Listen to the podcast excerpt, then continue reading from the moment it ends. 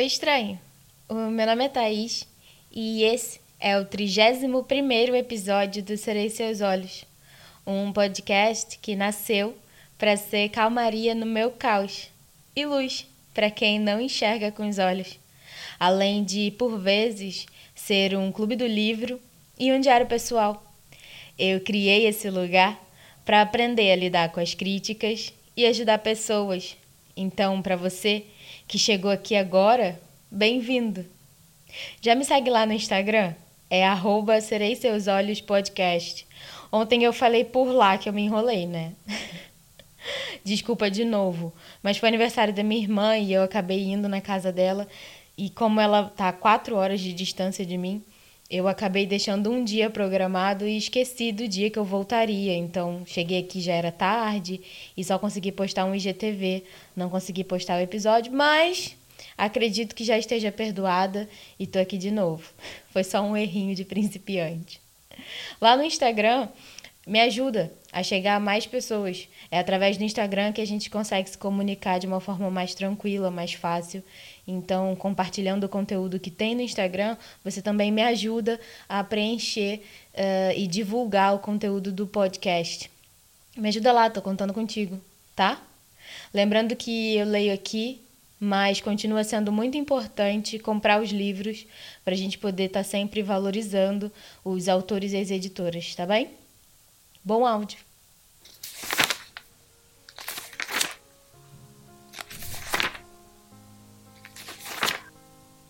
Livro As Irmãs, capítulo 6 Dois homens da patrulha rodoviária tocaram a campainha dos Adams pouco depois do meio-dia e meia.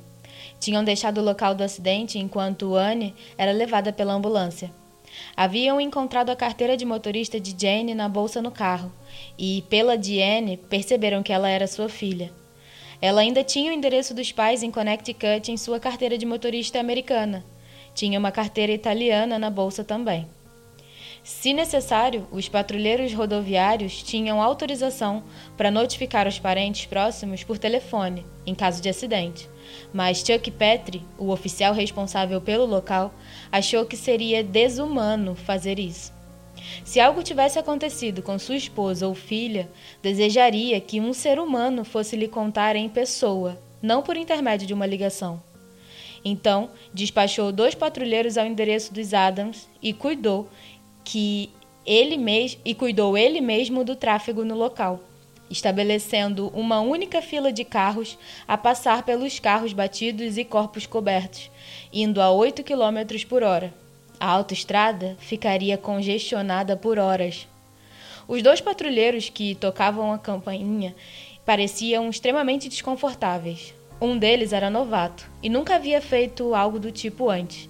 O patrulheiro sênior que o acompanhava era seu parceiro e prometeu conduzir a conversa quando alguém atendesse. Demorou alguns minutos para que viessem à porta, pois não conseguiam ouvir a campainha muito bem lá da piscina. Sabrina tinha acabado de falar que se perguntava onde estavam a mãe e a Anne. Tinham saído há quase uma hora, muito mais do que levaria para ir até o mercado que tinham em mente. Talvez a loja tivesse fechada e elas tinham ido, tivessem ido a outro lugar para comprar os picles e a maionese. Tammy foi atender a porta quando ouviram a campainha. Estava, me... estava mesmo indo à cozinha para pegar algo para beber abriu a porta da frente e os viu através da porta de tela, logo sentindo o coração disparar e forçando-se a acreditar que não devia ter, não devia ser tão agorenta quanto parecia. Provavelmente estavam ali por causa de uma pequena infração, como o regador deixando manchas na janela do vizinho ou os cachorros fazendo muito barulho. Tinha que ser isso. O recruta estava sorrindo com nervosismo e o patrulheiro mais velho a encarou com um franzir do senho nebuloso. Posso ajudar, senhor? perguntou Tami, olhando diretamente nos olhos, tranquilizando-se novamente em silêncio. O Sr. James Adams está? Ele estava listado no departamento de trânsito como parente mais próximo. Seu jovem parceiro verificara no computador durante o trajeto. Claro, disse Tami, respeitosamente dando um passo para o lado para que pudessem entrar e sair do calor. A casa estava fresca, a ponto de estar até gelada. A mãe gostava de deixar o ar-condicionado em pleno funcionamento. Vou chamá-lo. Pode me dizer do que se trata? Queria saber mais por si mesma do que para avisar ao pai, mas de repente ele estava bem atrás dela, como se houvesse pressentido que a campainha sinalizava algo importante. Ficou espantado quando viu, quando viu os dois oficiais com o uniforme de patrulha rodoviária. Senhor Adams? Sim. Algo errado? Tammy viu o rosto do pai ficar pálido, exatamente quando Sabrina e Candy e Candy entraram. Podemos falar a sós, senhor?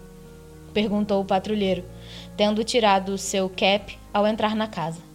Tammy notou que, apesar de ser careca, era um homem atraente e devia ter a mesma idade do seu pai. O recruta que o acompanhava parecia ter 14 anos. Sem dizer nada, o pai os conduziu à biblioteca que ele e Jane usavam como gabinete no inverno.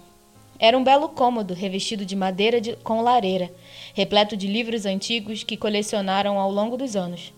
Havia dois sofás confortáveis e várias poltronas de couro imensas. Jim se sentou numa delas e apontou o sofá para os dois. Não fazia ideia do motivo para estarem ali. De repente, teve a ideia louca de que um deles estava para ser preso, mas não conseguia imaginar o porquê. Esperava que uma das meninas não tivesse feito algo estúpido. Candy ainda era jovem e a única que poderia imaginar suspeita. Talvez tivesse contrabandeado drogas pela alfândega quando veio de Paris, ou Anne no espírito de sua vida artística. Esperava que não, mas era a única coisa que lhe vinha em mente. As filhas estavam espreitando logo ali, no corredor, parecendo preocupadas, quando o patrulheiro respirou fundo, apertando o cap na mão. Tinha tempo que não fazia algo assim, e era muito difícil.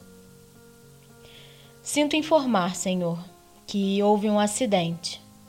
Há cerca de 20 minutos, a cerca de 8 quilômetros daqui. Um acidente? Jim parecia atordoado, mas no corredor Sabrina ofegou e apertou as mãos de Tammy e Candy. O cérebro de seu pai não estava computando. Sim, senhor. Lamento. Quisemos vir contar pessoalmente. Houve um acidente com um caminhão. Um monte de canos de aço se soltou e causou uma colisão frontal tripla. Alguns dos canos atravessaram um dos carros.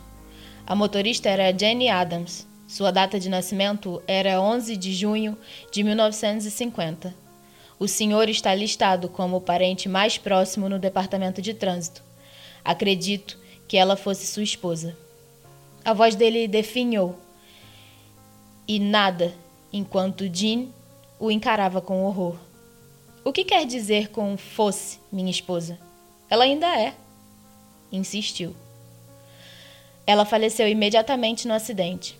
Os canos atravessaram o para-brisa e a ejetaram do carro, que atingiu outros dois veículos de frente. Ela morreu com impacto. Não havia como amenizar. Os termos eram horríveis e o rosto de Jim se contorceu de dor quando, enfim, assimilou a notícia e tudo o que ela representava.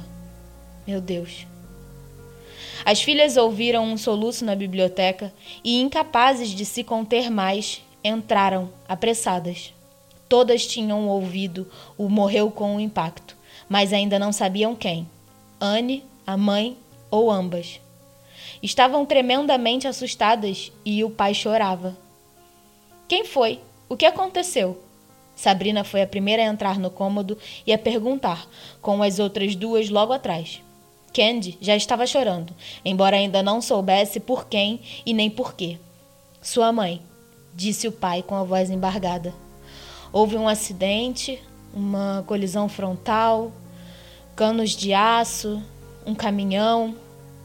Os olhos de Sabrina e Tami imediatamente se encheram de lágrimas também, e Sabrina se voltou com um ar de pânico para o patrulheiro, que disse o quanto lamentava a mãe delas.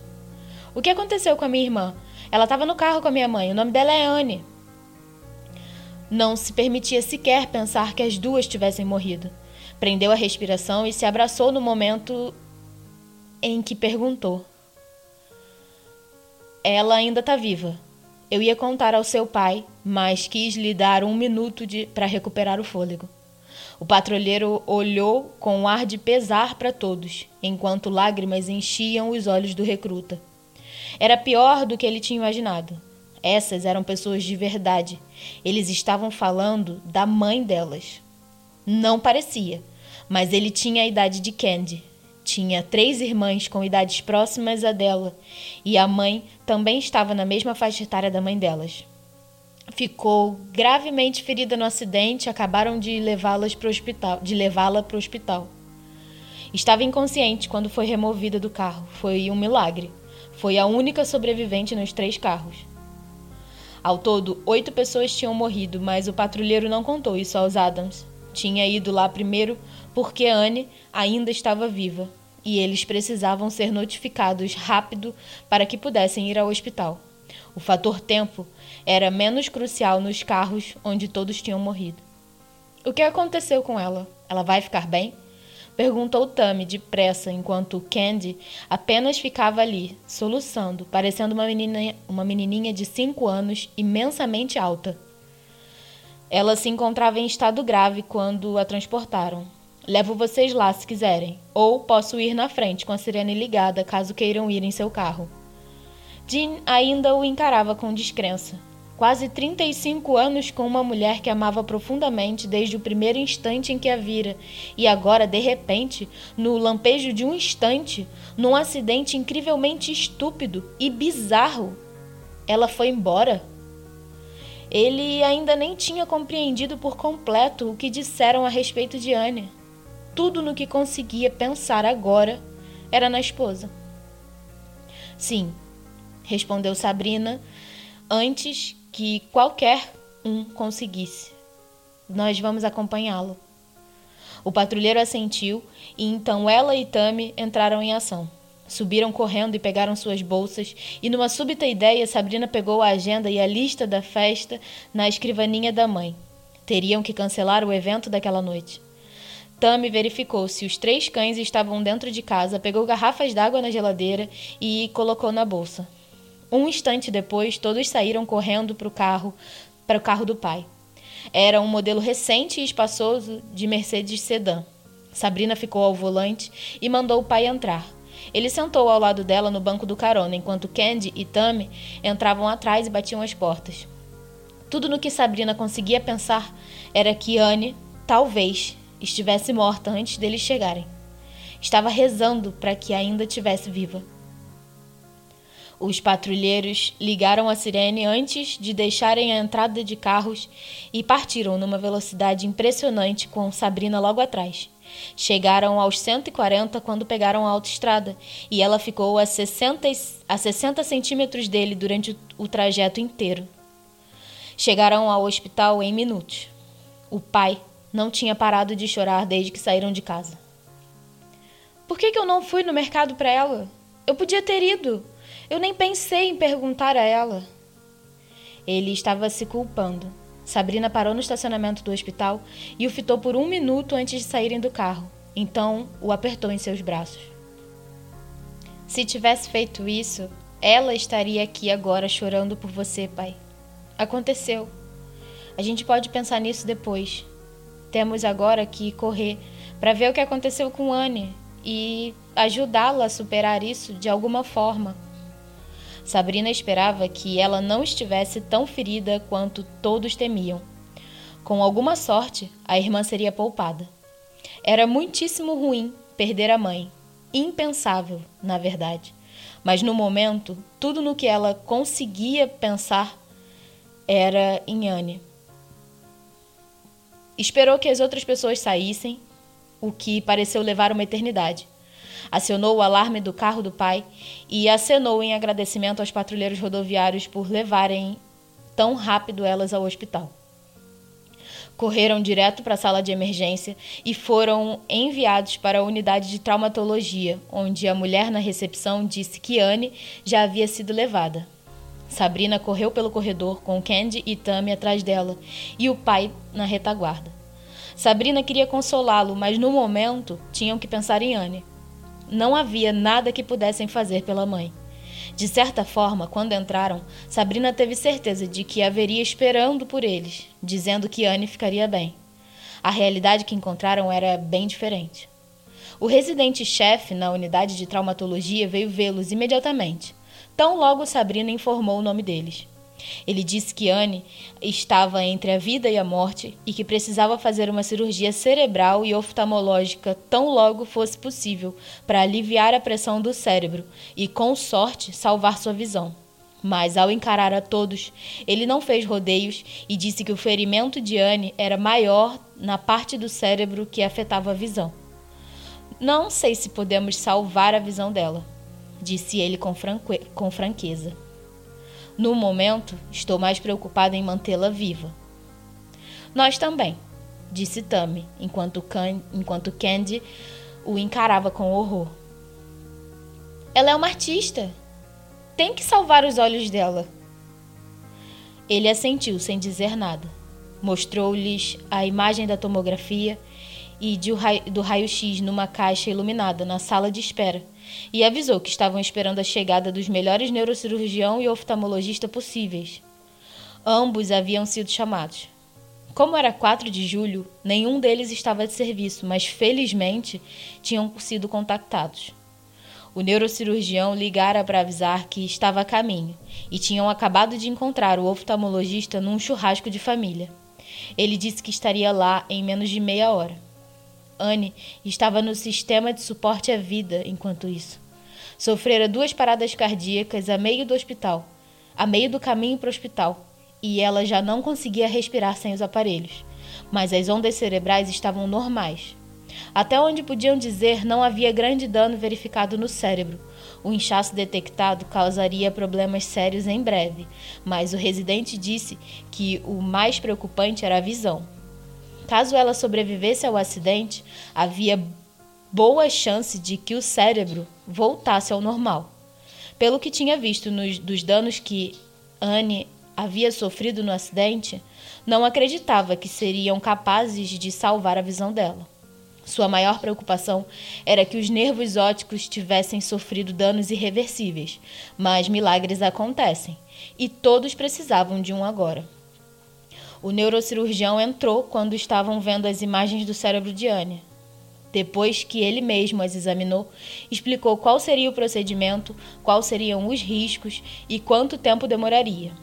Também não fez rodeios e disse que havia uma grande possibilidade de que Anne morresse na cirurgia. Mas não havia outra escolha. Foi claro ao dizer que sem cirurgia para aliviar, aliviar o inchaço, Anne poderia ficar com o cérebro danificado para sempre ou talvez até morrer de imediato. Ah, Anne ia odiar isso, sussurrou Tammy às irmãs, falando do dano cerebral. Concordaram que ele a operasse, então Sabrina e Tammy assinaram os formulários de liberação. O pai delas não estava em condições de fazer nada além de ficar sentado numa cadeira na sala de espera, chorando pela esposa. As filhas temiam que ele tivesse um ataque cardíaco. Candy teve que se sentar, dizendo que achava que ia desmaiar. Ela e o pai ficaram sentados juntos, chorando de mãos dadas. Sabrina e Tammy estavam tão chocadas quanto eles, mas mantinham-se de pé e conversando na linha de frente. Momentos após o neurocirurgião sair para examinar Anne novamente, o oftalmologista entrou e explicou-lhes sua parte no procedimento.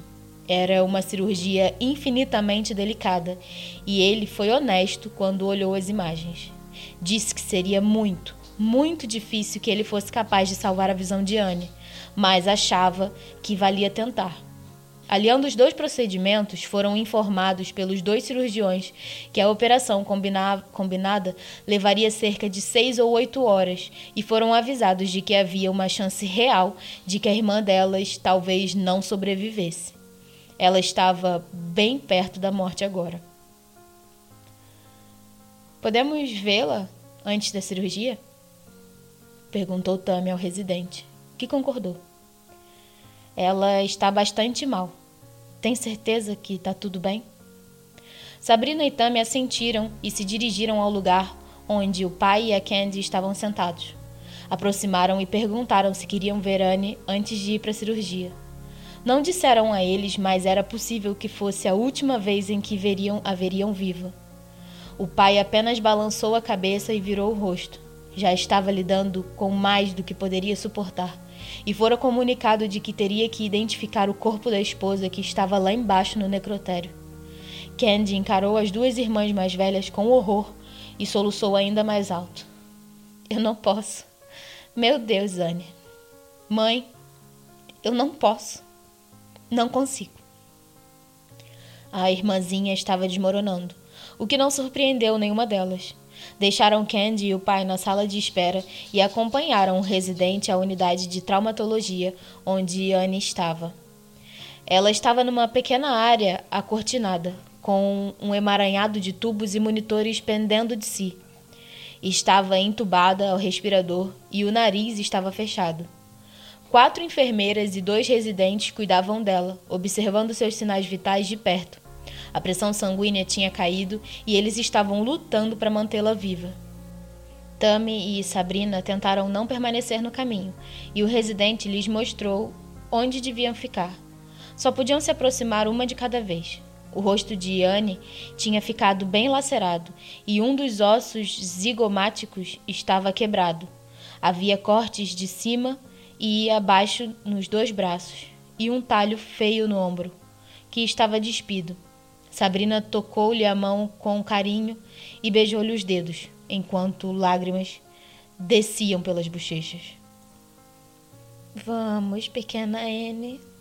Você consegue. Você tem que resistir, querida. Por todos nós. A gente te ama muito, você vai ficar bem. Seja forte, tá? A gente a gente tá aqui com você. Ela de repente se lembrou de ter levado Anne ao playground quando tinha 13 anos e Anne tinha 5. Ela foi para gangorra quando Sabrina não estava olhando, caiu e quebrou o braço. Sabrina ficou apavorada e uma mãe que ela conhecia as levou para emergência, de onde ligou para a mãe delas. Jane não ficou zangada nem brigou com ela. Em vez disso, elogiou Sabrina por ficar com a cabeça fria e levar Anne para o hospital. Disse que aquilo poderia ter acontecido com quando Anne estivesse na companhia dela também. Esses acidentes acontecem com as crianças. A mãe disse que aquilo era uma lição para que tivesse mais atenção na próxima vez, mas que era algo que poderia ter acontecido de qualquer jeito. E elogiou Anne por ser corajosa. Não brigou com nenhuma das duas por serem burras ou desatentas, nem com Sabrina por deixar que a irmã quebrasse o braço. Tinha sido uma das primeiras grandes lições sobre quem era sua mãe como ela lidava com as situações e o quanto era amorosa e gentil. Nunca se esqueceria disso, e era o que recordava agora, nesse momento. Você tem que ser corajosa, tá bem, Anne? Como quando quebrou o braço. Mas isso era muito pior e impensável, caso Anne perdesse a visão. Porém, seria ainda pior se ela perdesse a vida. Sabrina estava disposta a enfrentar qualquer coisa que viesse, mesmo que Anne ficasse com uma lesão cerebral e não fosse mais a mesma pelo resto da vida. Eles a amariam do mesmo jeito. Beijou-lhe os dedos e cedeu lugar a Tami, que ficou olhando para ela com lágrimas escorrendo como rios pelas bochechas. Mal conseguia falar. Você ouviu a Sabrina, não ouviu, Anne? Ela vai acabar com a gente se você não resistir. Costumava ser sua ameaça a irmã mais nova quando eram crianças. Ela e Anne eram as mais próximas em idade. Sabrina era oito anos mais velha que Anne e cinco anos mais velha que Tammy. Quando crianças, sempre pareceu ser uma diferença muito grande, mas agora não importava mais. Seja forte, Anne. A gente tá bem aqui para quando você acordar. Eu te amo. Não esquece disso, tá bem? disse Tami, desmanchando-se em soluços ao ter que se afastar. Sabrina a amparou com, uma, com um abraço e juntas voltaram para a sala de espera. O pai e Candy não tinham se mexido desde então e pareciam piores que antes, se é que isso era possível. o que deu a Tammy uma ideia. Procurou o número do médico da família na agenda telefônica que havia levado. Digitou-o no celular e se afastou discretamente. Conseguiu encontrá-lo em casa. Explicou-lhe o que tinha acontecido e perguntou se ele poderia ir ao hospital identificar o corpo da mãe para que o pai fosse poupado disso. Não queria que nenhum deles se lembrasse dela daquela maneira, e o residente havia avisado que o dano causado à mãe fora extenso e que ela estava com uma aparência bastante ruim. O médico da família prometeu encontrá-los no hospital imediatamente. Tami contou que seu pai e sua irmã caçula estavam muito mal e talvez fosse melhor dar-lhes um sedativo, caso isso lhe parecesse razoável. Claro, e como você está? Ele parecia preocupado. Eu não sei, respondeu Tami com honestidade, olhando de relance para Sabrina, que tinha se aproximado dela. Acho, acho que eu estou em choque. Todos nós estamos. Isso está sendo duro. E Anne está em péssimo estado. Explicou o que estavam planejando fazer na cirurgia e ele prometeu estar lá dentro de uma hora para oferecer apoio moral, pelo menos. Isso seria alguma coisa e pouparia o pai da difícil tarefa de identificar os restos da sua amada Jane. Tammy não conseguia suportar imaginá-la daquela maneira, nem ele. Explicou ao pai que o médico deles estava vindo, que ele faria o reconhecimento do corpo da mãe pela família. Depois disso, ela poderia ser liberada para uma funerária. Mas nenhum deles tinha pensado nisso ainda. Estavam perplexos demais com tudo o que havia acontecido, muito preocupados com Anne. Enquanto Tammy estava ao telefone, o residente viera dizer que Anne já fora para a cirurgia, que começaria em poucos minutos. Ele prometeu enviar relatórios tão logo soubesse de qualquer coisa, mas avisou que a operação levaria muitas horas. Eu não devia me despedir dela? disse o pai, referindo-se à esposa, quando Tami lhe explicou que o médico estava vindo identificá-la para que o pai fosse poupado. Tami hesitou antes de responder a sua, a sua pergunta, procurando pela maneira certa de falar e aliviá-lo da culpa ao mesmo tempo. Acho que não, pai. Acho que a mamãe não desejaria que se lembrasse dela assim. Você sabe como ela é, como ela é bonita. Ela não gostaria que você ficasse triste, murmurou Tami, lutando contra lágrimas. Elas agora estavam sempre presentes. Quer dizer que não posso abraçá-la outra vez? A pergunta dele quase partiu o coração das filhas, mas o ar de angústia em seus olhos foi ainda pior. Era um homem destroçado. Ainda naquela manhã, ele era o pai alegre, bonito e jovial que sempre conheceram. E agora, de repente, em questão de horas, era um homem velho, assustado e angustiado. Era horrível de vê-lo assim. Pode, pai, explicou Sabrina. Claro que pode. Mas acho que seria muito ruim para você e para ela. Às vezes, não temos a chance de nos despedir das pessoas que a gente mais ama. Se ela tivesse morrido num acidente de avião, também não poderia abraçá-la. Tudo que resta agora é apenas uma casca. Não é a mamãe, não é a Jane. Ela se foi, pai. Se precisar se despedir dela, você pode. Ninguém vai te impedir. A gente só acha que não é o que a mamãe desejaria. Ela tinha devotado toda uma vida para tornar a vida dele tranquila e feliz. A última coisa que desejaria era lhe causar mais angústia agora. Talvez tenha razão, ele murmurou parecendo um pouco aliviado. Um pouco depois, o médico dele chegou. Foi maravilhoso com Jim e com as meninas. Profundamente solidário, compassivo e gentil. Entregou a Sabrina um frasco de Valium e mandou distribuir se necessário. Achou que o pai dela deveria tomar um comprimido no momento e sugeriu que alguém o levasse para casa. Estava com boa saúde, mas sempre teve um leve sopro cardíaco e havia passado por muita coisa nesse dia. Podia ver que Candy também estava em fragalhos. Já tinha hiperventilado por duas vezes desde que chegaram e disse que estava com a sensação de que iria vomitar. Sentia-se enjoada sempre que ficava de pé. Sabrina deu um comprimido a cada um deles com um copo de papel cheio de água gelada e ficou conversando baixinho com Tami enquanto o médico descia ao necrotério para identificar Jenny. Perguntou se as meninas tinham entrado em contato com alguma funerária e elas responderam que não tiveram tempo. Tinham vindo direto ao hospital para ver Anne. Não tinham feito nenhuma ligação. Nenhum dos pais possuía irmãos, Todos os seus avós já eram falecidos há anos. Todas as decisões podiam ser tomadas ali, pois Sabrina e Tami, obviamente, estavam no comando e com a cabeça mais no lugar, apesar do fato de também estarem profundamente abaladas com o que tinha acontecido. Mas o pai e Candy, eles sim, estavam destroçados. Tami e Sabrina não, por mais inconsoláveis que estivessem. O médico lhes informara para qual funerária ligar. Tão logo ele saiu, Sabrina ligou e informou que tentaria procurá-los no dia seguinte para discutir os preparativos, mas que as circunstâncias eram difíceis, pois a irmã se encontrava em estado grave. Só esperava que não tivessem de planejar dois funerais.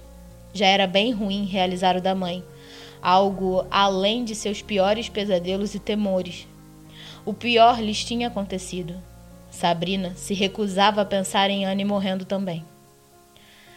Acho que é uma de nós que deve levá-los para casa, disse Tami a Sabrina, quando estava parada, quando estavam paradas junto ao bebedouro, mais adiante, no mesmo corredor onde Candy e pai e o pai permaneciam sentados. Os dois começavam a ficar sob efeito do Valium ingerido. O pai parecia estar prestes a dormir tinha sido coisa demais para ele. Não quero deixar você aqui sozinha, disse Sabrina, parecendo preocupada. E quero ficar aqui, por Anne também. Nós duas devemos ficar. Não podemos, disse Tami com objetividade. De fato, era pragmática e possuía bom senso, mesmo em circunstâncias tão ruins e emotivas quanto aquela. E Sabrina também era sensata. Possuíam aparência inteiramente diferentes, mas eram irmãs e tinham muito da mãe. Ela teria lidado com o assunto da mesma maneira. A própria Sabrina sabia disso. Nenhum deles tem condições de permanecer aqui. Temos que levá-los para dormir. Acho que você e eu deveríamos nos revezar com Anne. Não há motivo para ficarmos aqui juntas e deixar papai e Candy sozinhos em casa. Eles estão péssimos. E Anne vai ficar na cirurgia por horas. Acho que não sai antes das nove ou dez horas. Por que não chama o Chris? Ele pode ficar com ela, com eles essa noite, para que você possa estar de volta quando Anne sair da cirurgia. Ele é bom com o papai. Ele estava vindo para cá mesmo por causa da festa. Jesus, eu tenho que ligar para ele. Eu tenho que ligar para todo mundo. Faltavam poucas horas para a festa e elas não queriam uma centena de pessoas tocando a campainha. Teriam que cancelar. Se você levar Candy e papai para casa, sugeriu Sabrina com sensatez. Eu fico aqui e faço as ligações. Não há mais nada que eu possa fazer, só. Só quero estar perto caso algo dê errado. Tammy queria ficar lá também, mas a sugestão de Sabrina fazia sentido. Certo. Quando o Chris chegar, ele pode ficar lá em casa e eu volto para fazer companhia a você. Ou você pode ir para casa se ela estiver bem e fora de perigo. Tá. Acho que isso não vai acontecer tão rápido, afirmou Sabrina, triste. Acho que ela vai estar em risco por algum tempo. É, eu também sinto isso disse Tami, parecendo arrasada. As duas estavam. Simplesmente sentiam conforto por estar em ação, assim como a mãe. Annie e Candy eram mais como o pai, sonhadoras e mais nervosas, embora Tami nunca tivesse pensado no pai dessa maneira. Sempre presumiu que fosse forte, mas agora via que não, pois estava desabando feito um castelo de cartas sem sua mãe. O choque ainda era recente, mas ela de alguma forma esperava que ele fosse mais resistente do que demonstrava. As duas, as duas então foram conversar com Candy e o pai, dizer que o médico os aconselhara a ir para casa descansar. Nada aconteceria com Anne nas próximas horas, assim esperavam. Então Sabrina explicou que Tammy os levaria para casa. E a festa? perguntou o pai, parecendo preocupado. Aquilo acabara de lhe ocorrer. Eu ligo para todo mundo, pai. Era uma forma terrível de dar a notícia aos amigos, mas a única maneira possível. Estou com a agenda telefônica da mamãe. Ela a exibiu dentro da bolsa e os olhos do pai se encheram de lágrima enquanto a sentia. Não sei onde está a lista de convidados, disse ele num grasnado rouco, enquanto Candy os fitava, parecendo petrificada. Ela pesava tão pouco que o Valium a afetara rapidamente. Tinha tomado a mesma dosagem do pai, pois era tão alta quanto ele, mas possuía metade do peso. Sabrina tinha se esquecido de ajustar a dosagem, mas sabia que Candy já havia tomado aquela medicação quando ficava chateada. Geralmente por causa de homens ou de alguma crise no ensaio. Também estou com uma lista de convidados, papai. De repente era como falar com um idoso. Não se preocupe com nada, vá apenas para casa e descanse. A Tammy vai levar vocês. Sabrina mandou o Candy ir também, então os dois seguiram Tammy até o carro, feito crianças, do... feito crianças dóceis. Depois que as duas irmãs mais velhas se deram um longo abraço e engasgaram-se em soluços novamente. Sabrina disse que ligaria para saber como eles estavam. A primeira coisa que Sabrina fez quando partiram foi telefonar para Chris ele estava saindo do apartamento e perguntou se ela tinha esquecido alguma coisa que precisasse ser levada. Parecia bastante animado e ainda não tinha notado que ela não estava nada entusiasmada. Tudo o que havia dito fora um alô, com uma voz trêmula. Você precisa vir imediatamente, disse ela, deixando-o confuso. Eu já estava de saída, mas qual a pressa? Alguma coisa errada? Não conseguia imaginar o que fosse a menos que os cães tivessem comido toda a comida da festa. Beula Bacê era capaz disso. Eu. Ela estava com lágrimas e a voz embargada na garganta. E de repente toda a calma e a falsa coragem se foram embora e ela se sentiu um trapo. Não conseguia parar de chorar por tempo suficiente para contar a Cris, que ouvia do outro lado da linha, profundamente preocupado. Nunca tinha ouvido Sabrina daquele jeito. Ela sempre era tão calma e controlada. Agora estava soluçando abertamente no telefone. Querida, o que, aconteceu? Me conta. Tá tudo bem? Eu vou estar aí. Daqui a pouco eu tô aí e tá tudo bem. Vou chegar o mais rápido que eu puder. Ele nem conseguia imaginar qual seria o problema. Cris, é a minha mãe. É a Anne. O coração dele disparou ao ouvir. Cris teve um mau pressentimento, o que o deixou apavorado. Amava a família dela tanto quanto a sua própria, talvez até mais. A dela era simpática com ele, todos sempre foram nada menos que maravilhosos nesses anos e que em que ele e Sabrina estavam juntos. O que aconteceu? Ele teve muito medo de perguntar.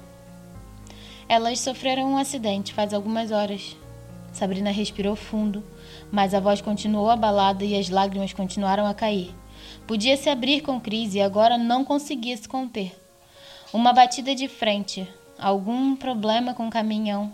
A mamãe morreu. E Anne, ela mal conseguia prosseguir, mas se esforçou. A Anne está em cirurgia agora por causa de um dano cerebral, em estado grave no respirador. Acho que ela vai ficar cega, se sobreviver. Merda! Minha nossa, Sabrina, peraí, sinto muito, eu vou estar aí o mais rápido que eu puder. Não. Ela quase berrou com ele. Não dirija rápido demais, por favor. Então começou a chorar de novo. Onde você tá? Chris queria ter um helicóptero ou simplesmente poder se teletransportar para lá. Odiava cada instante longe dela e sabia que levaria horas para chegar lá. O trânsito de feriado sempre era horrível. Eu tô no hospital, na unidade de traumatologia. Tô na sala de espera. E quem tá com você? Ele mesmo parecia à beira de lágrimas por causa dela. Não eram casados, mas ele a amava tanto quanto se fossem. E tudo o que queria era estar com Sabrina agora e tomá-la nos braços.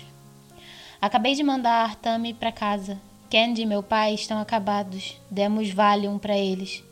E Anne vai ficar em cirurgia até tarde da noite.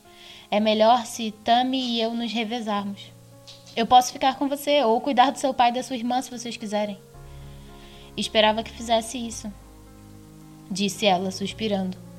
Sempre podia contar com ele. Mas, Cris, pode vir aqui primeiro? Eu preciso de você. Pediu, explodindo em lágrimas novamente.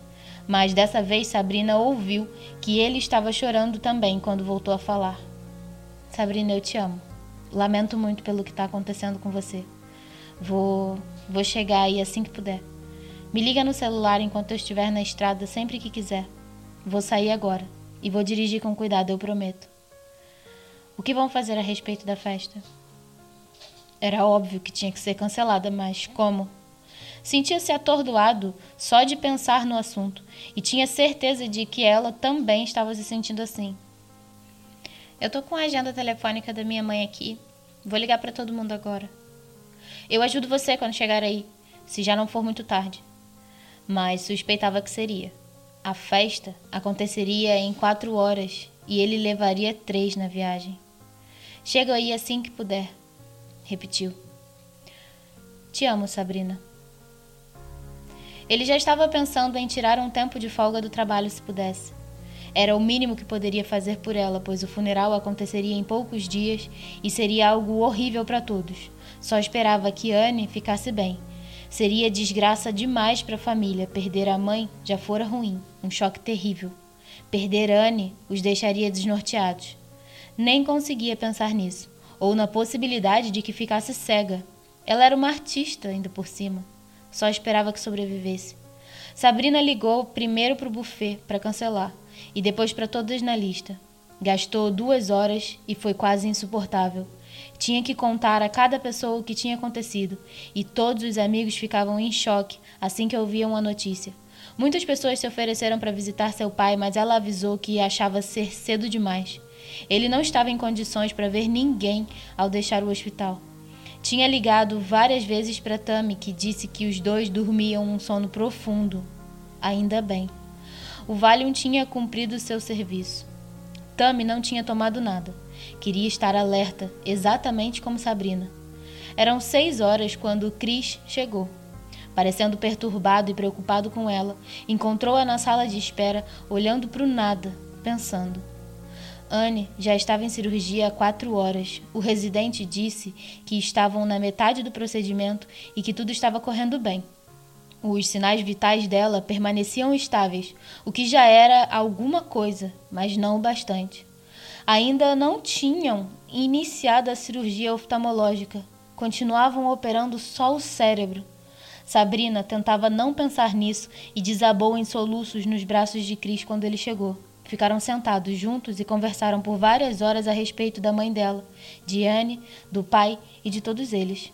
Havia tanto a se pensar e tão pouco que qualquer um deles pudesse fazer no momento. Tudo o que podiam fazer era esperar e rezar por Anne. Tammy ligou de casa novamente para a funerária e começou a cuidar dos preparativos e a tomar decisões.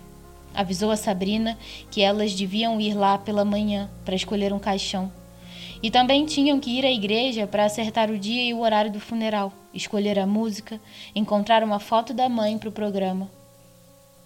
Era um pesadelo pensar nessas coisas. Como podia estar acontecendo com eles? Mas estava. E era tudo muito real. Às oito da noite, Sabrina mandou Cris para casa para ficar no lugar de Tami. Ela havia dito que o pai tinha acordado e estava chorando de novo. Não sabia se lhe dava outro Valium ou não. Candy ainda estava apagada. Chris disse que faria o jantar deles, então Tammy poderia voltar ao hospital para esperar com Sabrina. Meia hora depois, Tammy estava de volta e as duas irmãs ficaram sentadas em silêncio na sala de espera, aninhadas uma à outra e de mãos dadas. Por fim, envolveram-se nos braços uma da outra e ficaram abraçadas assim. Parecia não conseguir ficar perto bastante, mas era como se nada ruim pudesse lhes acontecer caso conseguissem ou ao menos nada pior do que já tinha acontecido. Como o papai estava quando você saiu? Perguntou Sabrina, parecendo preocupada. Estava contente por ver Cris. Simplesmente soluçou nos braços dele. O pobrezinho está um caco. Não sei o que vai ser dele quando todas nós formos embora. Talvez eu possa ficar morando aqui por um tempo. Sabrina parecia pensativa. Seria um dia seria um dia a dia difícil em função de sua carga horária de trabalho, mas outras pessoas conseguiam. O pai conseguia, embora não passasse tanto tempo no escritório quanto ela. Andava maneirando há vários anos para passar mais tempo com a esposa. E agora? Ele voltaria para uma casa vazia todas as noites. Sabrina não queria isso para ele. Isso é loucura. Não pode fazer isso, disse Tami. Talvez ele pudesse ficar comigo. Isso é ainda pior. Você não vai ter vida. Ele não tem 90 anos, pelo amor de Deus. Ele tá com 59. Vai querer ficar aqui, na própria casa. Tami, sem a mamãe, não tenha tanta certeza. Eu tô começando a me perguntar se ele consegue seguir em frente sem ela. Foi dependente dela durante todos esses anos. Não percebi isso até hoje. Sabrina, você não pode julgar por hoje. Estamos todos em estado de choque. E ele também. Vai ter que se acostumar a viver por conta própria. Outros homens na idade dele conseguem, até homens mais velhos que perderam as esposas.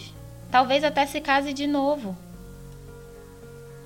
Tami disse isso, parecendo aborrecida, enquanto a irmã mais velha parecia horrorizada. Não seja ridícula, papai. Você tá brincando, né? Mamãe era o amor da vida dele, nunca vai se casar outra vez. Mas também não tô convencida de que consiga cuidar de si mesmo. Sabrina, ele não é um inválido, é um adulto. Vai ter que descobrir um modo, como todo mundo faz. Ele pode visitar você se quiser, mas não peça para que se mude. Seria impraticável para você e nada bom para ele também. Ele era dependente dela, sim. Pode transferir isso para você, a menos que queira desistir da sua vida e virar a irmã solteirona. Também eu já sou. As duas riram pela primeira vez naquele dia. Não faça disso um hábito para a vida toda, avisou Tami. Ou vai se lamentar. E não seria justo com Cris. Esse é o seu momento, não o do papai. Ele teve a vida dele com a mamãe. Agora tem que ir para um estágio diferente. Talvez deva procurar um terapeuta. Elas estavam ocupadas planejando a vida dele sem consultá-lo, mas isso as distraía da agonia da morte da mãe poucas horas antes e da luta da irmã pela vida. Será que devemos ligar para Charlie? Perguntou Sabrina, após uma momentânea calmaria. O tempo passava muito devagar na espera por notícias de Anne. O Charlie da Anne? Em Florença? Tammy parecia surpresa com a sugestão. É, eu acabei de pensar que ele talvez gostaria de saber. Acho que estavam bem sérios nesses últimos meses. Anne disse que ele é um cara ótimo, firme como uma rocha. Acho que ela talvez se mude para Nova York com ele, Mamãe estava torcendo por isso. Mas você já o conheceu ou falou com ele? Perguntou Tami, e Sabrina meneou a cabeça. Então acho que devemos esperar. Ainda não sabemos de nada. As coisas podem ficar melhores ou piorar. Não vamos apavorá-lo mais do que o necessário. É um fardo bastante pesado para um cara que só está com ela há seis meses e eles são jovens. Sabrina fez que sim com a cabeça Parecia-lhe sensato também. Eram quase dez horas quando Anne finalmente saiu da cirurgia. Havia durado quase oito horas, mas, segundo os médicos, tudo tinha corrido bem. Ela tinha sobrevivido. Ainda estava no respirador, mas tentariam removê-lo em poucos dias. Anne era jovem e forte. Seus sinais vitais permaneceram bons mesmo durante a cirurgia. Tinham conseguido aliviar a pressão no cérebro e estavam esperançosos de que não haveria sequelas permanentes. Se recobrasse a consciência logo, seria um bom, um bom presságio para o seu futuro. Eles deram todas as boas notícias primeiro. Ela ainda encontrava-se em estado grave, mas, como disseram as irmãs, estavam razoavelmente otimistas, dependendo de como ela reagiria nas próximas 48 até 72 horas. Mas tinham esperança de que sobreviveria, sem dano permanente no cérebro. E então vieram as más notícias. Tinham deixado o pior para o fim. O mais importante era que ela tinha sobrevivido à cirurgia e que a operação no cérebro tinha sido bem sucedida. Mas a operação oftalmológica, não. Seus nervos ópticos tinham sido danificados e não podiam ser reparados. O dano tinha sido tão grave que nem um transplante poderia ajudá-la. Não havia dúvida nem esperança. Se Anne sobrevivesse, ficaria cega. Tammy e Sabrina se sentaram num choque silencioso ao ouvirem e não emitiram som algum. Estavam perplexas demais para se moverem, mas Sabrina, enfim, conseguiu falar. Ela é uma artista muito talentosa. Disse isso como se pudesse mudar o veredito deles, mas não mudou. O oftalmologista apenas balançou a cabeça e disse que lamentava. Achava que ela teria muita sorte se sobrevivesse, e elas concordaram. Mas que tipo de vida ela levaria se ficasse cega? Conhecendo-a como conheciam, nem conseguiam imaginar tal coisa. E suspeitavam que ela preferiria morrer a ficar cega. Tudo na vida dela envolvia a arte e a visão. O que Anne faria sem isso? Toda sua educação e vida foram voltadas à arte. Era horrível pensar nisso, mas perdê-la completamente seria pior. Vocês. Vocês têm certeza a respeito da visão dela? murmurou Tami. Completamente certo, disse o cirurgião que saiu em seguida, enquanto as duas irmãs voltavam a se sentar sozinhas na sala de espera, de mãos dadas, para depois começarem a chorar em silêncio, pela irmã e por cada um deles, pela mãe que amavam tanto e que jamais veriam de novo. Agarraram-se uma a outra como duas crianças perdidas numa tempestade. As enfermeiras viram e mantiveram distância, sentidas por elas. Sabiam de tudo pelo que tinham passado e só conseguiam imaginar o quanto devia ser duro. Os médicos disseram que Anne não acordaria naquela noite. Estava muito sedada e precisavam mantê-la assim para evitar o movimento dos, a movimentação do cérebro dela. Então não havia razão para que passassem a noite na sala de espera. Anne não estava em perigo iminente e as enfermeiras na UTI prometeram ligar caso houvesse algum problema. Sugeriram que Sabrina e Tami fossem para casa e voltassem pela manhã. Estavam exaustas ao passarem pela porta da frente de casa. Sabrina não estivera ali desde que havia recebido a notícia, e Tami estava no hospital há horas.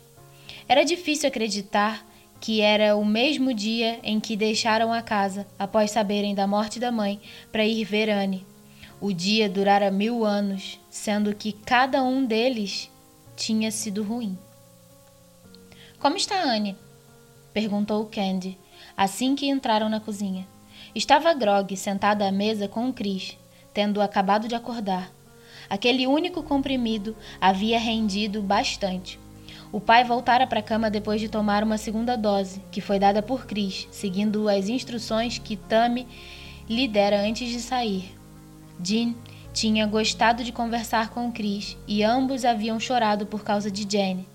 Chris lhe dissera o quanto lamentava. Ela está reagindo bem, respondeu Sabrina.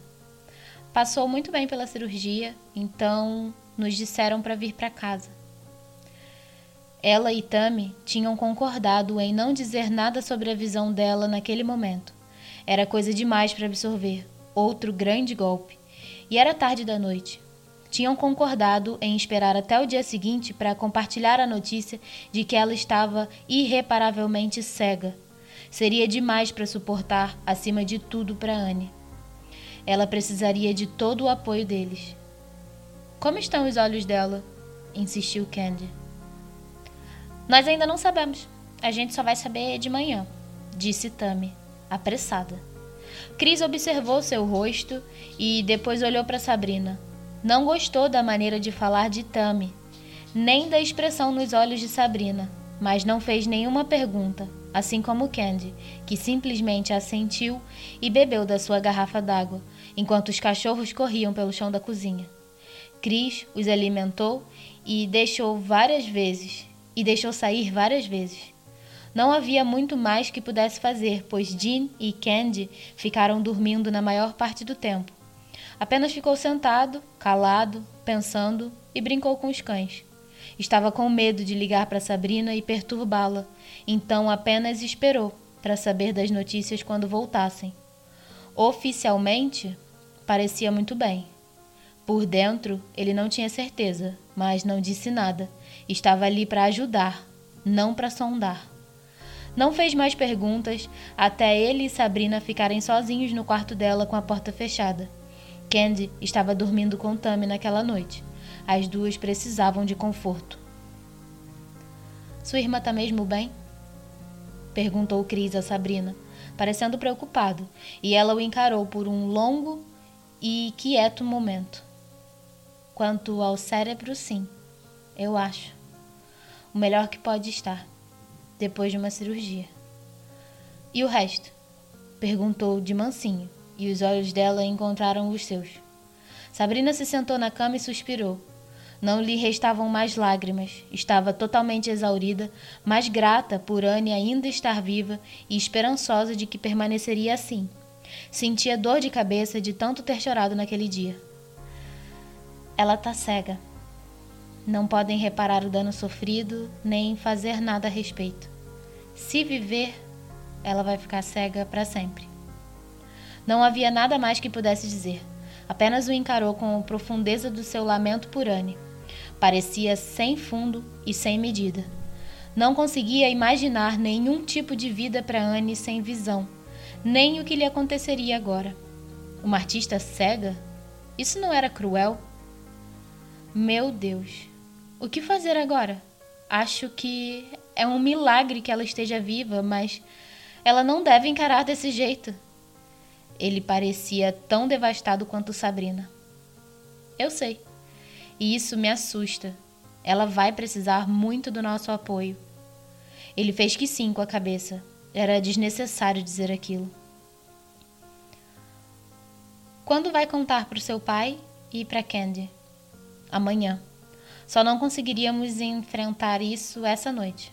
Foi demais para todos nós, disse triste. Ainda nem tinha tido tempo para chorar propriamente pela mãe. Estavam preocupados demais com Anne, mas talvez isso fosse uma bênção em si. Mas de qualquer forma você sabe, né? Pobrezinha. Disse Cris a respeito da visão de Anne, depois tomou Sabrina nos braços e a abraçou. Colocou-a na cama como se fosse uma criança, pois era o que ela precisava. Era como se ela e Tammy tivessem se tornado os pais da noite para o dia. A mãe tinha partido, o pai estava arrasado, a irmã agora estava cega. E ela e Tammy estavam carregando tudo nos ombros, como um único movimento e ato do destino a família inteira tinha sido abalado, abalada e nada seria o mesmo novamente. Sobretudo para Anne, se sobrevivesse, o que ainda não era garantido. Nada mais era garantido. Sabrina caiu no sono nos braços de Cris e nunca se sentiu tão grata por qualquer outra pessoa na vida, exceto pela mãe. Mas Cris chegava bem perto e a embalou e confortou pela noite inteira. Sabrina sabia que nunca se esqueceria disso, que lhe seria grata para sempre. Ela, Cris e Tami se levantaram cedo na manhã seguinte. Ele preparou o café enquanto as irmãs tomavam banho e se aprontavam para ir à funerária. Candy e o pai ainda dormiam. Chris cuidou dos cães e ficou esperando a mesa com ovos mexidos, bacon e muffins ingleses. Disse-lhes que precisava comer para ficarem fortes. Sabrina tinha ligado para o hospital tão logo ficou de pé e soube que Anne teve uma noite boa e que estava passando bem, embora ainda estivesse fortemente sedada para que não se remexesse muito e movesse o cérebro tão cedo depois da cirurgia. Começaria a reduzir a sedação no dia seguinte. Ela e Tammy estavam planejando ir vê-la, mas tinham muitas coisas para resolver antes, muitos preparativos que precisavam fazer. Tammy disse que sempre odiou aquela palavra e tudo o que ela implicava, ainda mais agora. Preparativos. Foram à casa funerária e voltaram em duas horas. Fizeram todas as coisas horríveis que esperavam fazer. Escolheram caixão, programas de funeral, santinhos de falecimento, uma sala para visitação, onde os amigos poderiam ir fazer uma visita na noite anterior ao funeral. Não haveria exibição nenhuma, porque era um caixão fechado. Nem rosário, pois a mãe era católica, mas não era religiosa. As meninas decidiram manter as coisas simples e o pai ficou enormemente aliviado em deixá-las encarregadas das decisões. Ele não conseguia suportar a ideia de fazer isso por conta própria. As duas pareciam pálidas e cansadas quando voltaram e encontraram o pai e Candy à mesa da cozinha. Chris estava preparando a mesma refeição farta que lhes fizera antes e até convenceu Candy a comer.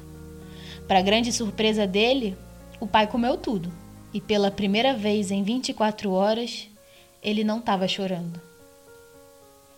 Sabrina e Tami haviam concordado. Tinham que contar sobre Anne. Aquilo não podia ser adiado. Eles tinham o direito de saber. Sabrina começou a contar depois do café da manhã, mas descobriu que não conseguia. Deu as costas e então Tami continuou de onde ela parou e explicou tudo que o oftalmologista dissera na noite anterior. O ponto principal era que Anne estava cega. Houve um silêncio chocado na cozinha depois que ela contou e o pai parecia não acreditar nela ou não ter ouvido corretamente. Que ridículo! O homem não sabe do que está falando. Ele não sabe que ela é uma artista? Elas tiveram a mesma reação, portanto, não podiam culpá-lo. Mas isso não mudava nada. Aquela seria uma imensa adaptação para todos eles, mas nada comparado ao que seria para Anne.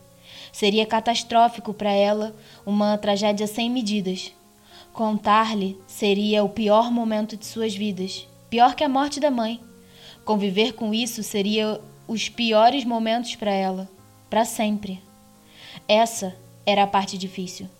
Dois conceitos de compreensão impossível para qualquer um deles, particularmente no que dizia respeito a Anne. Cega, para sempre. Chocava a mente, fazia o coração doer só de pensar. A única coisa pior era a partida da mãe. Tipo aquela bengala branca? Disse Candy, parecendo espantada com a situação da irmã, soando como se tivesse cinco anos de idade novamente. Parecia ter regredido para a adolescência ou para a infância desde a morte da mãe. Por outro lado, as duas irmãs mais velhas Sentiram-se com quatro mil anos. Sim, talvez. Algo do tipo. Disse Sabrina, sentindo-se exausta. Tinham compartilhado notícias ruins suficiente para toda uma vida e Cris se aproximou e lhe afagou a mão. Talvez um cão-guia ou um assistente. Ainda não sei como tudo isso funciona. Mas tinha certeza de que todos eles aprenderiam caso tivessem sorte suficiente de ter a oportunidade. Isso ainda nem era certo. Mas o choque pela cegueira de Anne evitava que pensassem no que aconteceria se ela morresse. O funeral da mãe estava programado para a tarde de terça, depois do longo fim de semana. Tammy havia entrado em contato com o buffet para servir o amontoado de gente que compareceria à casa depois. O enterro seria privado e as duas irmãs mais velhas decidiram que a mãe seria cremada. O pai havia dito que por ele tudo bem, e a mãe não deixara instruções quanto à sua preferência. Candy subiu para tomar um banho e o pai para se deitar. Já era hora do jantar em Florença e Tammy, Sabrina e Chris decidiram que era hora de ligar para Charlie. Chris e Tammy se sentaram à mesa da cozinha enquanto Sabrina pegou o telefone. Charlie atendeu no segundo toque. Sabri Sabrina explicou quem era e ele a reconheceu imediatamente e riu.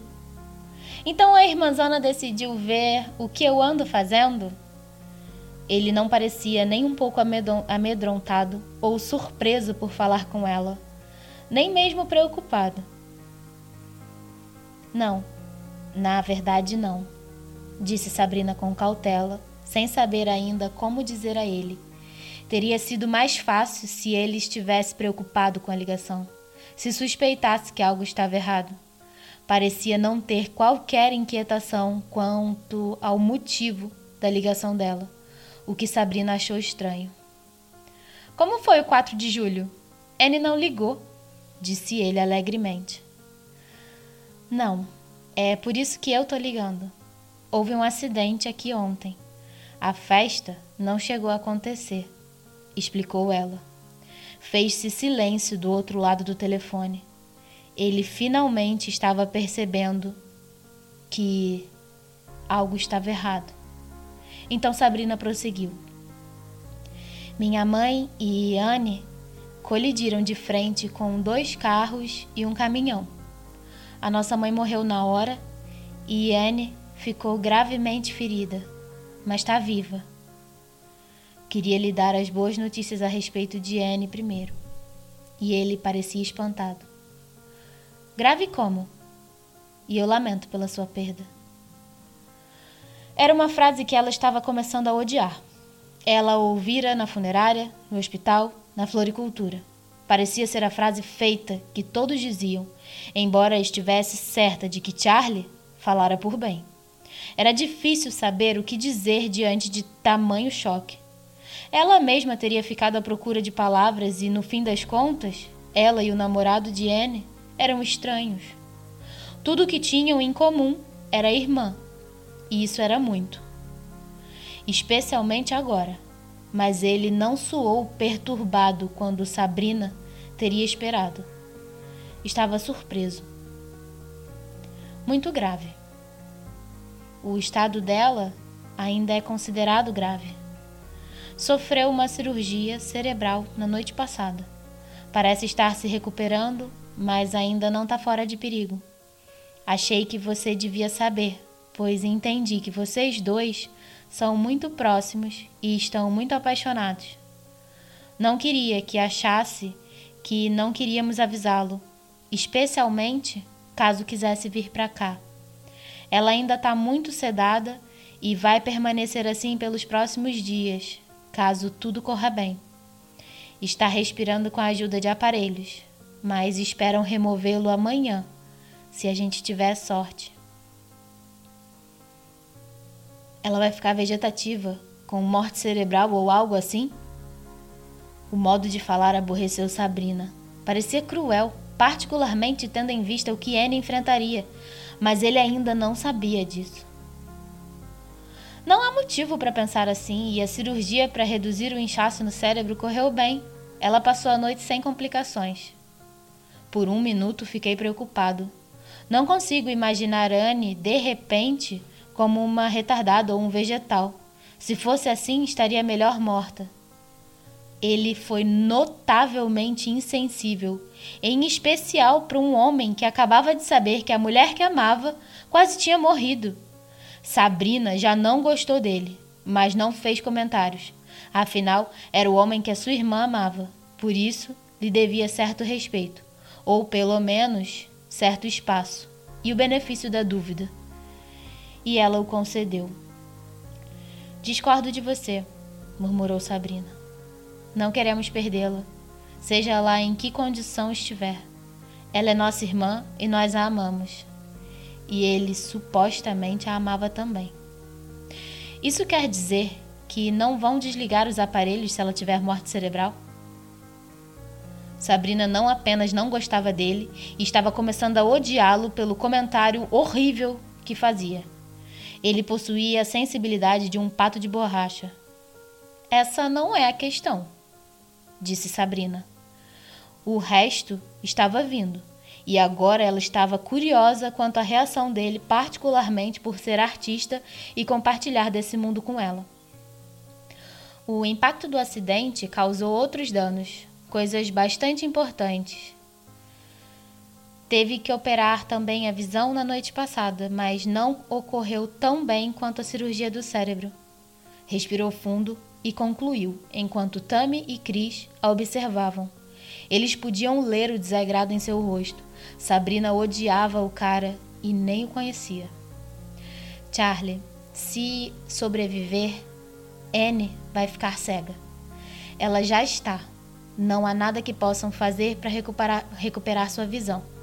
Ela vai ter que se adaptar à nova realidade. Então, achei que devia saber para que possa apoiá-la. Apoiá-la? Como?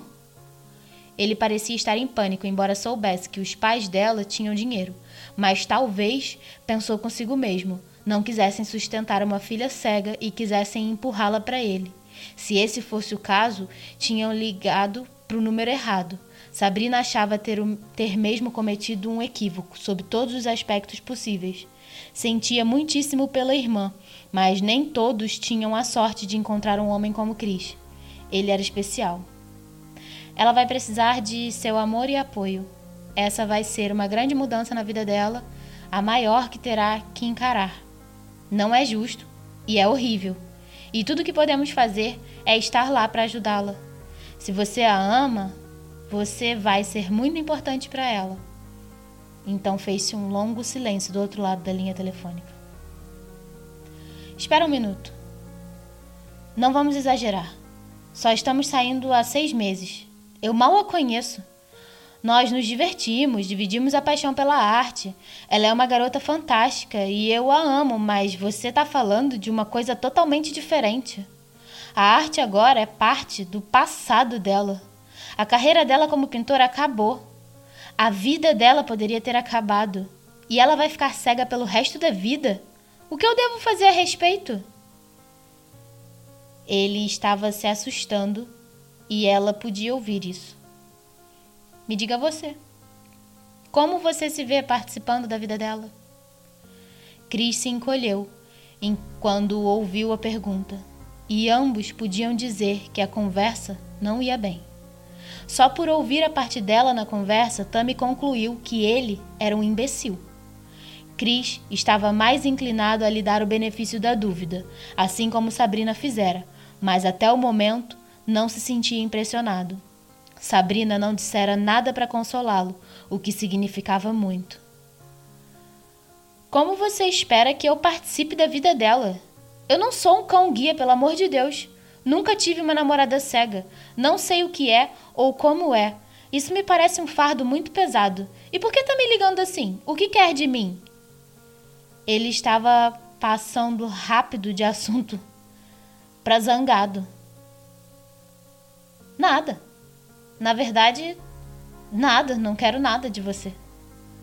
Sabrina jogou as palavras, tentando controlar o humor.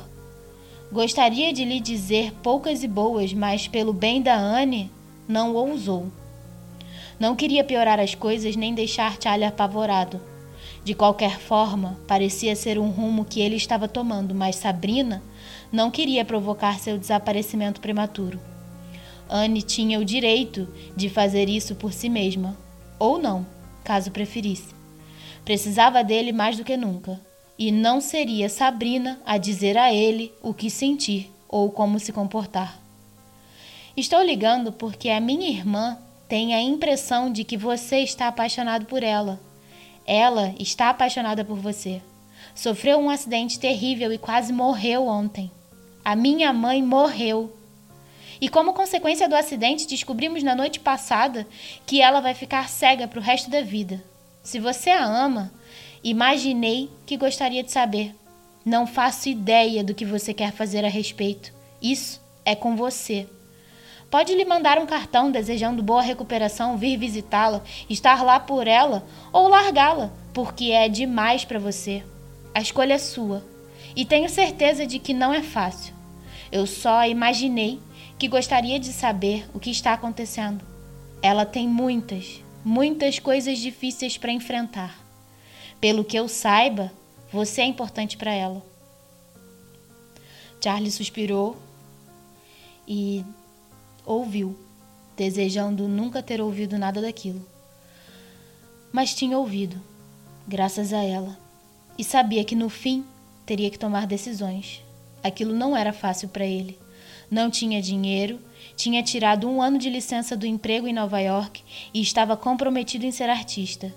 Tinha se divertido com Anne e acreditava estar apaixonado por ela.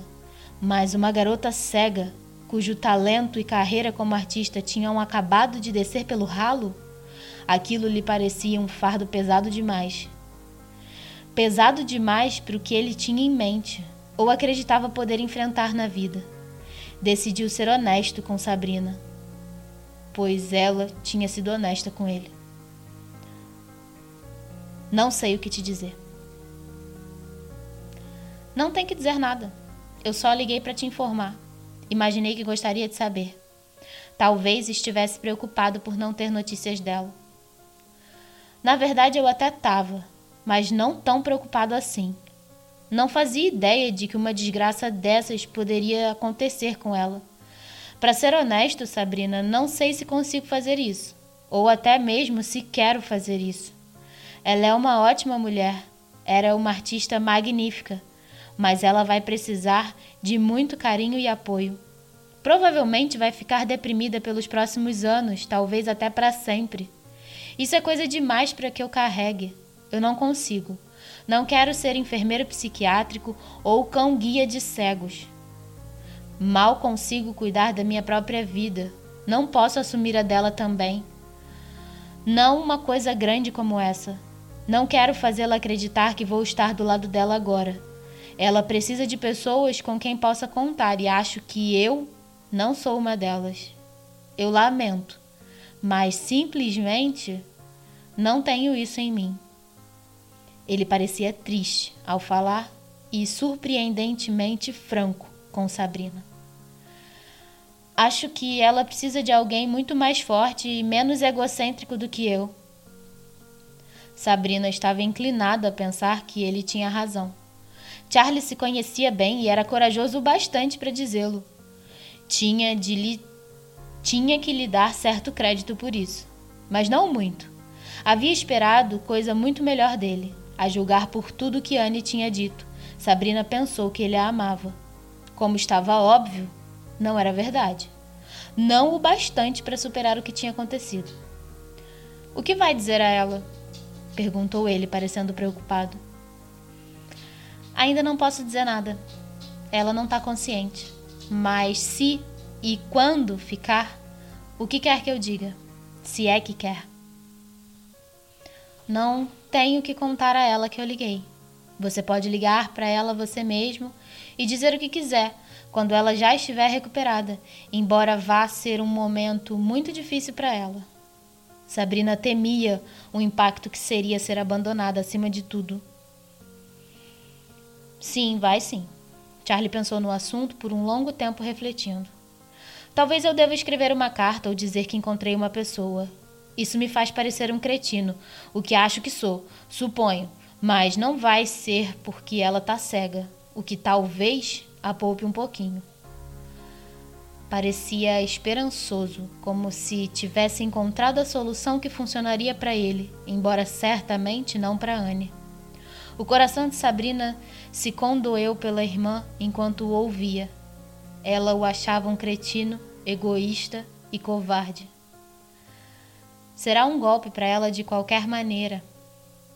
Acho que ela estava pensando em se mudar para Nova York com você, então era algo importante para ela, disse Sabrina com tristeza.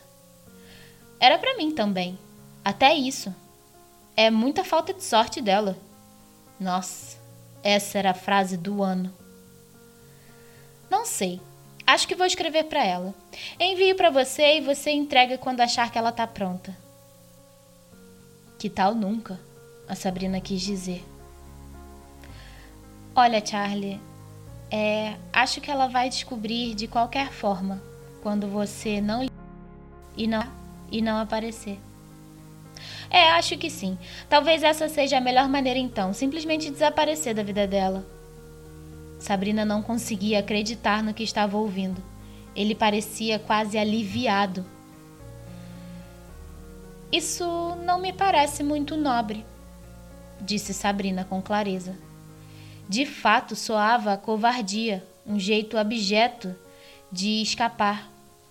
Mas isso não mais a surpreendia. O príncipe encantado de Anne em Florença era um verdadeiro sapo. Eu nunca disse que era nobre. De qualquer forma, vou para Grécia na semana que vem. Talvez escreva para ela depois disso e diga que conheci outra pessoa ou que voltei para uma antiga paixão, sei lá. Tenho certeza que vai pensar em algo. Obrigada pelo seu tempo, disse Sabrina, querendo desligar. Tinha suportado o suficiente dele. Tudo o que queria era fincar uma estaca no coração dele em nome da irmã. Talvez duas estacas só por garantia. Ele merecia coisa pior pelo que estava para fazer com a sua irmã. Qualquer que fosse a desculpa. Sabrina desligou antes que ele pudesse dizer outra palavra. Estava soltando fumaça. Tammy e Chris tinham entendido os pontos principais. Que filho da mãe! murmurou Chris. Tammy parecia devastada pela irmã, assim como Sabrina. Não era assim que devia ser. Visitaram Anne no hospital naquela tarde. Ela ainda estava inconsciente e permaneceria assim por mais um ou dois dias por causa da sedação, como se constatou mais tarde. Ela estaria dormindo durante o funeral da mãe na terça, o que os outros acharam ser uma bênção. Jantaram juntos em casa naquela noite. Sabrina e Cris cozinharam. Sentiam-se cansados e deprimidos, e o pai mal disse duas palavras a noite inteira e voltou para a cama. Candy, pelo menos, ficou ali. Então os quatro permaneceram sentados conversando até tarde da noite sobre a infância, sobre as lembranças e os sonhos, as recordações doidas que sobreviviam em momentos difíceis como aqueles. Na segunda-feira, os médicos tiraram Anne do respirador. Tammy e Sabrina estavam com ela. Candy e Chris aguardavam na sala de espera para o caso de algo dar errado. Foi um momento tenso, mas o superaram. As duas irmãs mais velhas se deram as mãos e choraram quando ela respirou sozinha pela primeira vez. Sabrina em seguida olhou para Tami e disse que era como se a irmã tivesse dado a luz a ela mesma. Reduziram a sedação depois disso e esperaram que Anne acordasse lentamente por conta própria nos próximos dias. Naquela noite aconteceu o velório no salão funerário, o que foi bastante terrível. O funeral em si, no dia seguinte, foi uma grande agonia. Foi simples, bonito, elegante e de bom gosto. De certa forma, parecia um casamento, e a igreja ficou cheia, o mesmo acontecendo à casa mais tarde. Trezentas pessoas foram visitá-los para lembrar-se dela, beber e comer do buffet. Sabrina depois disse a Cris que nunca se sentira tão cansada na vida. Estavam para sentar na sala de estar quando ligaram do hospital. O coração de Tammy parou ao atender. Tudo no que conseguiu pensar quando o residente-chefe se identificou foi que N tinha morrido. Isso mataria todos. Eles tinham passado por muito mais do que poderiam suportar. Eu mesmo quis dar as boas notícias, disse o residente, fazendo Tami prender o fôlego. Seria possível? Ainda existia a tal coisa? Ainda restava alguma boa notícia? Parecia difícil de acreditar. Ela conseguia respirar sem o uso de aparelhos, e seu estado não era considerado mais crítico. o que era um grande avanço, mas ela tinha obtido um progresso naquela noite. Achei que talvez quisessem vir aqui, disse ele tranquilamente, enquanto Tami estava para dizer que não havia como qualquer um deles reunir energias depois das emoções dos últimos dias e o funeral da mãe naquela tarde, mas sequer chegou a pronunciar as palavras. Ela está acordada, anunciou ele em tom vitorioso. Tami fechou os olhos e lágrimas de lamento e gratidão escorreram por suas bochechas. Estaremos aí em meia hora, prometeu ela, agradecendo-lhe a ligação e, ao desligar, soube que a pior parte tinha apenas acabado de começar para Anne.